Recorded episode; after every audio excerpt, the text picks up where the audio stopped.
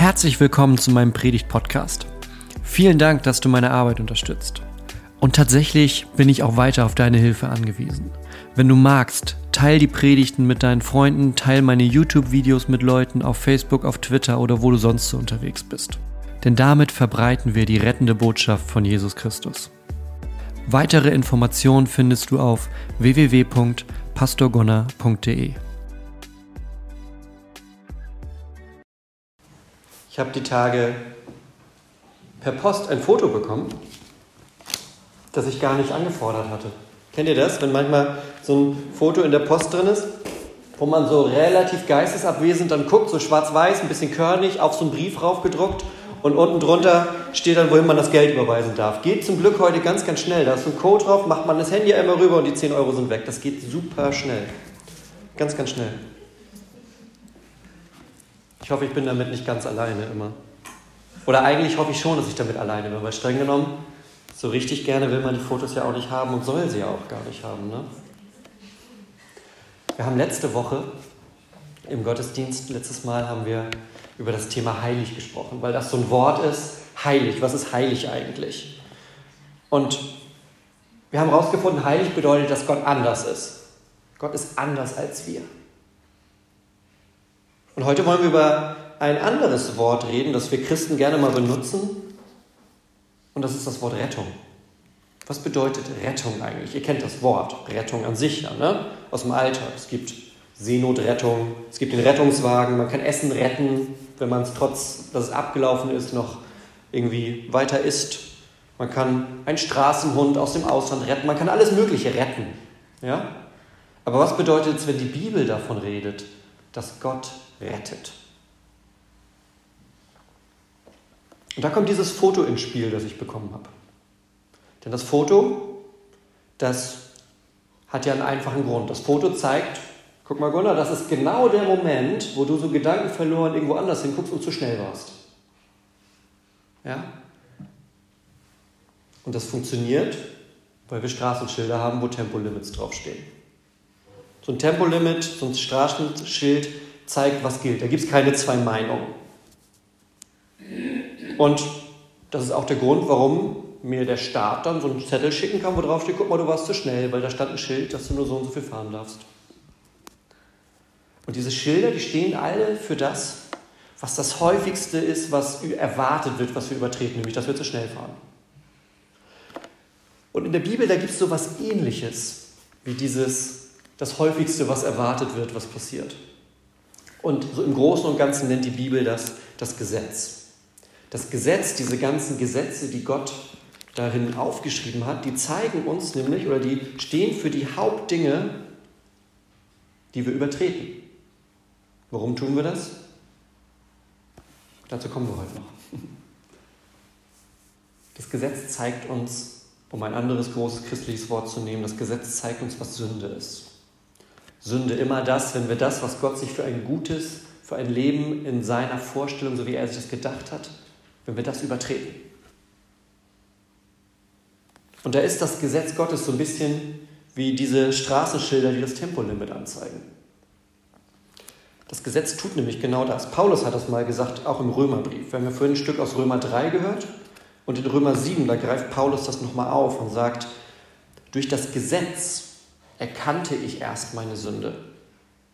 Ich hätte nicht gewusst, dass es falsch ist zu begehren, wenn das Gesetz es mir nicht gesagt hätte, du sollst nicht begehren.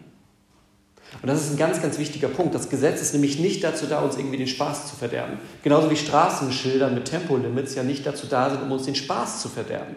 Auch wenn man das manchmal meinen könnte. Ja? Hier könnte man ja schnell. Warum? So. Aber die sind nicht da, um Spaß zu verderben. Genauso ist das Gesetz nicht da, um den Spaß zu verderben, sondern das Gesetz zeigt, was vor Gott falsch ist. Es ist etwas nicht falsch, weil das Gesetz es sagt, sondern das Gesetz zeigt uns das. Man braucht nicht, um ein ganz einfaches Beispiel zu nehmen, man braucht nicht die Bibel, um zu wissen, dass Mord falsch ist. Das ist vielleicht ein ganz gutes Beispiel. Das müsste ich euch nicht vorlesen aus den zehn Geboten, du sollst nicht töten. Wenn wir eine Umfrage machen würden, wären wir uns im Allgemeinen einig, man soll nicht töten. Und man soll nicht töten, weil wir von Gott so etwas bekommen haben, das nennt sich Gewissen. Wir wissen, Bestimmte Dinge wissen wir in uns, ob die richtig oder falsch sind. Und dann gibt es aber auch wieder Dinge, da brauchen wir dieses Straßenschild dafür. Da brauchen wir so ein Straßenschild, das uns sagt, das hier ist das Limit. Und das ist das Gesetz. Das Gesetz zeigt uns, was die Sünde ist. Das Gesetz zeigt uns, wo die Limits im Leben sind, wo die Grenzen im Leben sind, über die wir nicht rüber heizen sollen mit dem Auto unseres Lebens. Das Gesetz zeigt einfach das, was vor Gott falsch ist. Ihr merkt, wir gehen erstmal ein Stück bergab, bevor wir zur Rettung kommen. Ja, wir stellen jetzt erstmal klar, wovon wir gerettet werden müssen. Denn das Gesetz zeigt noch mehr. Das zeigt nicht nur, was falsch ist, sondern das Gesetz spricht dadurch auch ein gewisses Urteil über uns. Das Gesetz erklärt nämlich, dass wir alle Sünder sind, dass wir alle Leute sind, die ständig dieses Gesetz übertreten. Ihr Wandereuropa kennt doch, wenn man von Flensburg kommt, da hängt ja vorne diese, diese digitale Anzeigetafel mit dem Smiley. Ne? Wenn man von Flensburg nach Wanderung reinfährt bei der Tankstelle, da hängt dieser Smiley und der zeigt dann die Geschwindigkeit an und dann kriegt man einen lachenden Smiley oder einen traurigen Smiley. Eigentlich eine ganz simple Sache, ne? zwei verschiedene Arten von Smileys. Aber ich mag den gar nicht, wenn der mich immer so traurig anguckt. Dann guckt dieser traurige Smiley mich da an und zeigt, guck, das hast du falsch gemacht. Da haben wir dich erwischt. Die, die Zahl steht sogar noch dafür, damit dazu, damit ich weiß, wie viel falsch das war. Aber der Smiley zeigt erstmal, guck, war falsch. War falsch. Und es funktioniert aber, weil ich weiß, da ist dieses Schild. Das heißt, ich werde vorher schon langsamer, weil ich, so simpel das auch ist, weil ich den lachenden Smiley haben möchte. Ich bin ganz simpel gestrickt bei manchen Dingen. Ja, ich möchte den lachenden Smiley sehen, also werde ich schon mal ein bisschen langsamer. Es funktioniert. Es funktioniert in manchen Dingen. Nur ist es ja so, es gibt ja manchmal sogar Schilder, die sind variabel. Der Smiley vorne nicht, ne? der ist immer bei 50, ab 50 wird er traurig. Aber es gibt ja zum Beispiel auf Brücken auch diese Schilder, ich habe mich damit sehr beschäftigt letzte Woche. Es gibt ja auf Brücken auch diese Schilder, die variieren. Je nachdem, ob wir Regen haben oder Sturm haben, dann verändert sich die, die angezeigte Geschwindigkeit, die man fahren darf. Bisschen gemein, ne? wenn man im Kopf eigentlich weiß, ich darf hier ja auf der Brücke immer so schnell fahren. Ja, ja, aber dann denkt das Schild, dass Glatteis ist. Und auf einmal darf ich nicht mehr so schnell fahren und fahre in den nächsten Fotoautomaten rein. Das Gute ist, das, was Gott uns gegeben hat, ist dann nicht so variabel, sondern das ist immer dieses simple Schild mit einem lachenden oder einem weinenden Smiley. Das variiert nicht nach Tagesform, das variiert auch nicht danach, ob gerade Winter oder Sommer ist, sondern Gott hat sich da festgelegt für uns. Das macht es für uns in manchen Dingen einfacher. Es macht es aber auch deutlicher. Es macht es deutlicher, wann der Smiley lacht und wann der Smiley das traurige Gesicht macht. Wer von euch Wanderruppern, die Auto fahren dürfen, hat schon mal den traurigen Smiley gesehen? Ah, guck mal, hier vorne, manche Konvis melden sich für ihre Eltern, das finde ich auch gut. Das kann man auch, ja, ihr könnt euch auch für eure Eltern melden, das geht. Oder habt ihr, oder habt ihr es mit dem Fahrrad geschafft? Du hast es mit, das, da müssen wir nochmal einen Test machen, ob du es mit dem Fahrrad schaffst.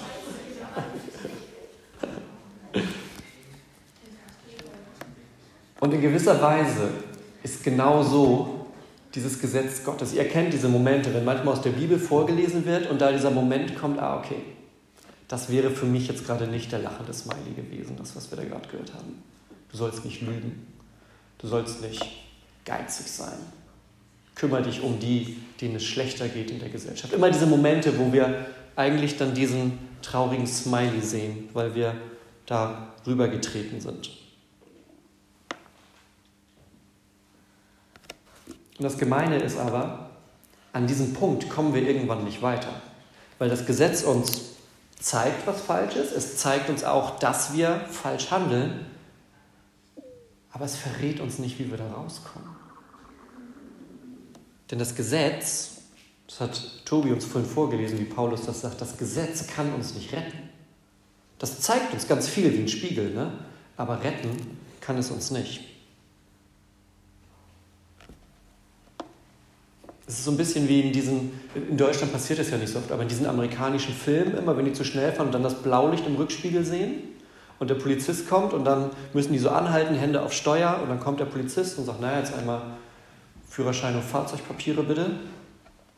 Und dann kann der ja sogar im Computer, glaube ich, nachgucken, wie viel gerade vorliegt gegen einen, wie viele Fotos schon geschickt wurden in den letzten Monaten. Und haben die Leute ja richtig gute Erklärungen. Ne? Die, sind ja, die haben ja einen Grund, warum die gerade viel zu schnell sind, warum die gerade ganz besonders irgendwo hin müssen. Und wir haben ja auch ganz oft so Gründe, warum wir jetzt gerade was Falsches gemacht haben. Da gibt es ja eine Erklärung irgendwie dafür.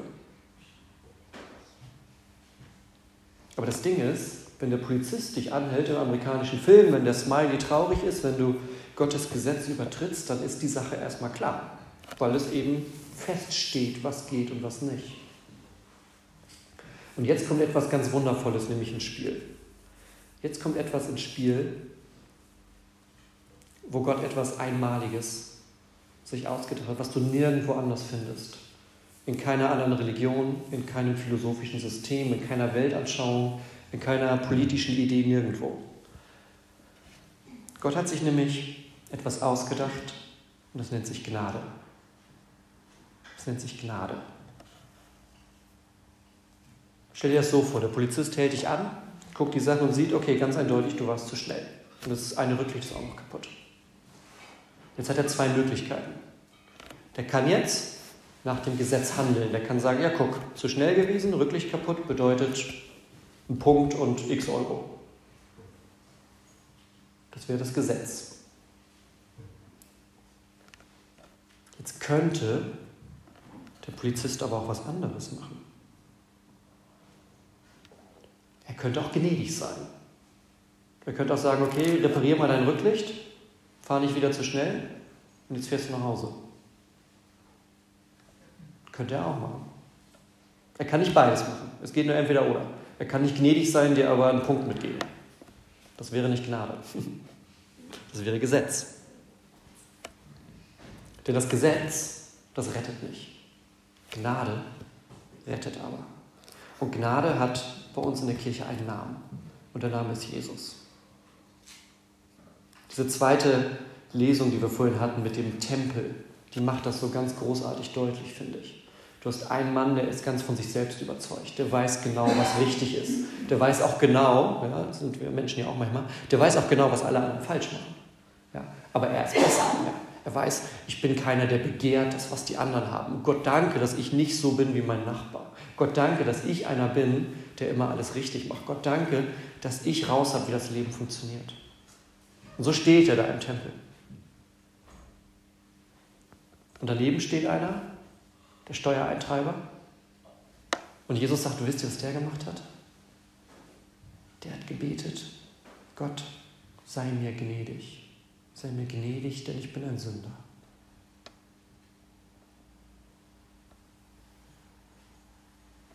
Der weiß, dass er Dinge falsch macht.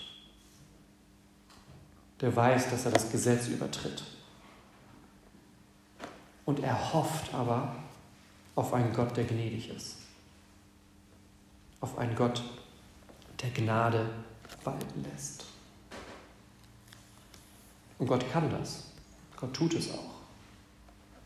Aus einem ganz simplen und einfachen Grund. Unsere Kirche ist voll mit diesem Grund. Da oben einmal in Gold, da einmal in groß aus Holz, hier an der Wand in Bildern. Ein ganz simpler Grund, der aber die Welt verändert hat, nämlich das Kreuz. Das Kreuz ist dieser große Ort, dieser große Moment der Rettung. Was das Gesetz nicht kann. Das Gesetz zeigt uns, wo wir vom richtigen Weg des Lebens abkommen.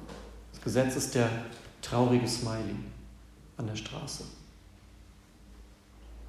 Da sagt Gott, ich habe einen Weg, der nicht am Gesetz vorbeigeht, der aber euch einen Weg zeigt, den ihr sonst gar nicht gehen könntet.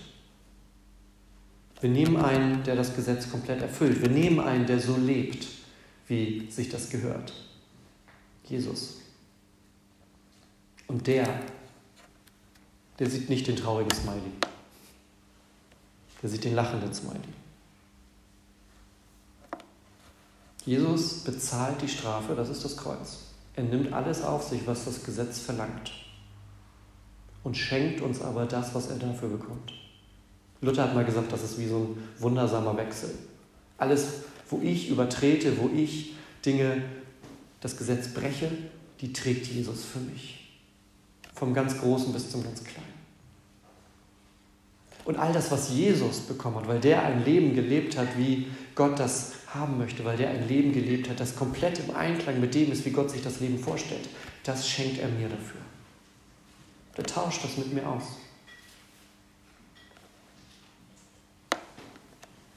Jesus allein kann Rettung bringen.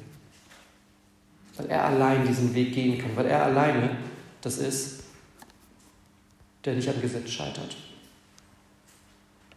Und deshalb, das sagt Paulus ja so schön, und das war, im Endeffekt ist das ja auch das, was, in den, was der, der Mann im Tempel gemacht hat. Man kann sich dafür dann nicht selber feiern. Man kann nicht sagen, oh großartig, ich selbst habe es irgendwie gemacht. Man kann sich nicht für Gnade, für Gnade, für Rettung kann man sich nicht feiern, sondern man kann alleine Gott dafür feiern, Gott dafür danken. Man kann Gott sagen, ich danke dir für das, was du getan hast, weil wir es nicht selber tun, weil wir die sind, die auf Gnade angewiesen sind, weil wir die sind, die hoffen, dass der Polizist, der uns anhält, nicht das Gesetz durch, durchzieht, sondern dass der sagt, okay, fahr nach Hause, lass dein Rücklicht reparieren und fahr nicht wieder zu schnell. In der Hoffnung, dass das das Leben verändert. Und das in deutlich größer ist das, was Jesus getan hat. Er sagt, ich möchte dir Gnade geben. Ich möchte dir Gnade schenken in der Hoffnung, dass du an mich glaubst, dass du auf mich vertraust, dass du dein Leben auf mich baust. Und dass dein Leben dann morgen anders aussieht als gestern. Nicht, weil du meinst, wenn du dann alles richtig machst, dann funktioniert es. Oder dass, dass du alles richtig machst, damit du in den Himmel kommst. Sondern aus Dankbarkeit. Dass du aus Dankbarkeit dich den Menschen zuwendest, denen es schlechter geht. Dass du aus Dankbarkeit Gottes Gesetz achtest, dass du aus Dankbarkeit ein Leben leben möchtest, wie Gott es sich ausgedacht hat. Nicht, weil die Belohnung das ewige Leben ist, sondern weil du Gott dankbar bist, dass er dir Gnade geschenkt hat. Und das ist für unsere Ohren erstmal ein wildes Konzept, weil wir in der Gesellschaft darauf angelegt sind, dass wir die Dinge selber machen ich habe meine Ausbildung gut gemacht, also habe ich jetzt einen guten Job, ich verdiene mein Geld, ich habe ein Haus gebaut oder eine Wohnung gekauft, ich habe dies, das, jenes, ich kriege das alles geregelt. Und mit einem Mal, in diesem zentralen Punkt unseres Lebens, was passiert nach dem letzten Atemzug? Da geht es auf einmal nicht mehr darum, was habe, wie viel habe ich erreicht, wie gut habe ich es gemacht, habe ich das alles ordentlich hingekriegt, sondern da geht es alleine darum, vertraue ich auf jemand anders vertraue ich auf Jesus. Ich merke das ganz oft, wenn ich mit Menschen rede, die sterben. Da gibt es nämlich zwei Arten von Gesprächen, so im ganz großen, im ganz holzschnittartig guckt. Gibt es zwei Arten. Es gibt Menschen, die am Ende alles Mögliche im Kopf haben, wo ganz, ganz viel los ist. Da springt das Gespräch ständig hin und her. Und dann gibt es Menschen, da wiederholt sich eigentlich nur eine Sache. Da wiederholt sich ganz oft, ich bin froh, dass ich Gott kenne. Ich bin froh, dass ich weiß, wo ich gleich hinkomme. Da kommt auch mal der ein oder andere Satz dazwischen, natürlich, weil das ein großer Schritt ist, den wir gehen. Aber da ist eine andere Grundsicherheit drin. Da ist nämlich dieses Vertrauen drin, das, was gleich kommt für mich. Das, worauf ich mein Leben lang gehofft habe. Das verliere ich jetzt nicht einfach in den letzten Momenten, weil ich was falsch mache. Sonst habe ich aus Gnade geschenkt bekommen. Das habe ich aus Gnade in meinem Leben gehabt. Und das ist auch in dieser Gnade gesichert. In dieser Gnade liegt meine Rettung. In diesem Jesus. Ja? Ich muss mich nicht krampfhaft an dem festklammern und je schwächer ich werde in, in, den letzten Momenten meines Lebens, umso mehr rutsche ich weg, sondern umso schwächer ich werde, umso mehr hält er mich fest. Umso mehr hält er mich fest, umso schwächer ich werde. Und das erleben zu dürfen. Das ist Rettung. Das ist Rettung einen Jesus zu haben, der uns hält, der uns trägt und der für uns da ist. Amen. Amen.